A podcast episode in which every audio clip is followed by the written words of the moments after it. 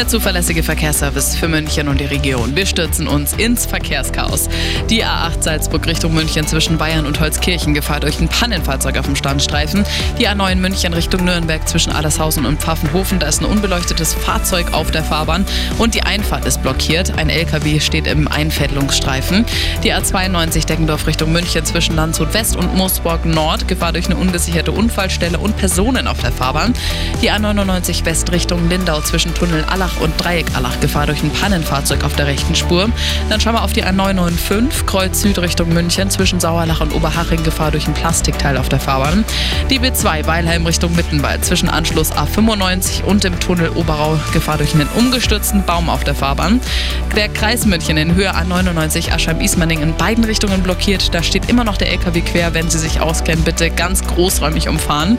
Im Kreis Bad Tölz vor Pforzhausen auch hier zwischen Hinterbichel und Untermurbach in beiden Richtungen gesperrt, weil Bäume umgestürzt sind. Da ist noch bis morgen 10 Uhr gesperrt.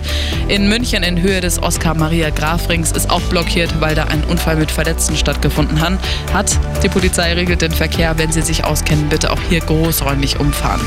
Ansonsten schauen wir noch zum öffentlichen Nahverkehr. Da sind ja Bus, Tram und S-Bahn komplett eingeschränkt wegen dem Schneechaos. Einzig zwischen Leuchtenbergring und Pasing gibt es einen 20-minütigen Pendelverkehr. Bei der U-Bahn kann es auch zu Ausfällen und Verspätungen kommen, weil einfach super viel los ist. Der Flughafen München, der ist noch komplett gesperrt bis morgen um früh um 6 Uhr in der Früh. Da fliegt gar nichts nirgendwo hin.